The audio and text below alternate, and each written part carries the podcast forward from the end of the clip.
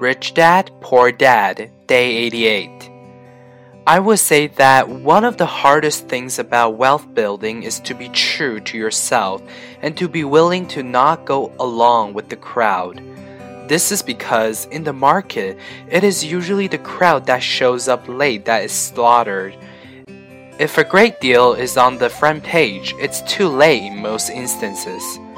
Look for a new deal. As we used to say as surfers, there is always another wave. People who hurry and catch a wave late usually are the ones who wipe out.